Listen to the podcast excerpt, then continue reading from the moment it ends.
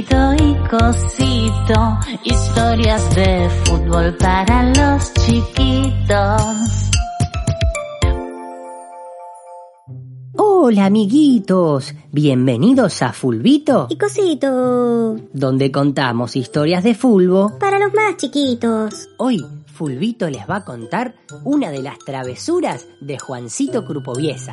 Un día, hace muchos, muchos años, allá por el 2006, se jugaba el superclásico entre Boca y River, el partido más convocante de la Argentina. Y ese partido es tan, pero tan importante que todos lo quieren jugar y ganarlo.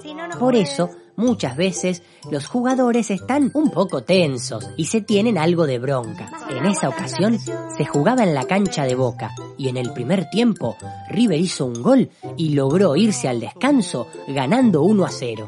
En el segundo tiempo Boca atacaba y atacaba para ver si podía empatar y a veces quedaba medio desprotegido en defensa. Esto le costó, por ejemplo, la expulsión de su arquero, el Pato Bondancieri, que tuvo que salir muy lejos de su área para hacer una falta y cortar un contragolpe y así evitar que le hagan el segundo gol. Ahora sí que estaba en problemas Boca, iba perdiendo y con un jugador menos.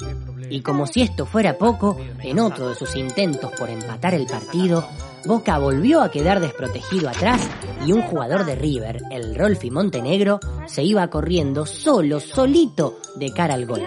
Ahí es donde entra en acción nuestro amigo, Juancito Crupoviesa, que era defensor. Juancito vio que el delantero de River se le estaba por escapar y entonces hizo lo único que estaba a su alcance. Le tiró una tremenda patada voladora al Rolfi en la rodilla y lo levantó por los aires de tal forma que casi se desnuca al caer.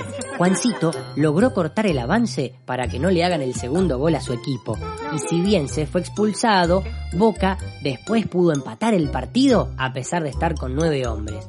Por lo que Crupoviesa esa tarde se transformó en un héroe. Muchos lo criticaron por la dureza de su infracción, pero lo que hizo Juancito es lo que hubiera hecho cualquiera. Si tenés que cortar una contra y sabes que te van a echar, por lo menos trata de romper al rival. Así que ya saben, amiguitos, recuerden la enseñanza que nos dejó Juancito Crupoviesa. Si en un superclásico estás perdiendo y tenés que cortar una contra, al rival entrale con todo, aunque implique tatuarle los tapones en la rodilla, porque es mejor ser recordado por pegar una patada criminal que quedar como el cagón que no cortó la contra.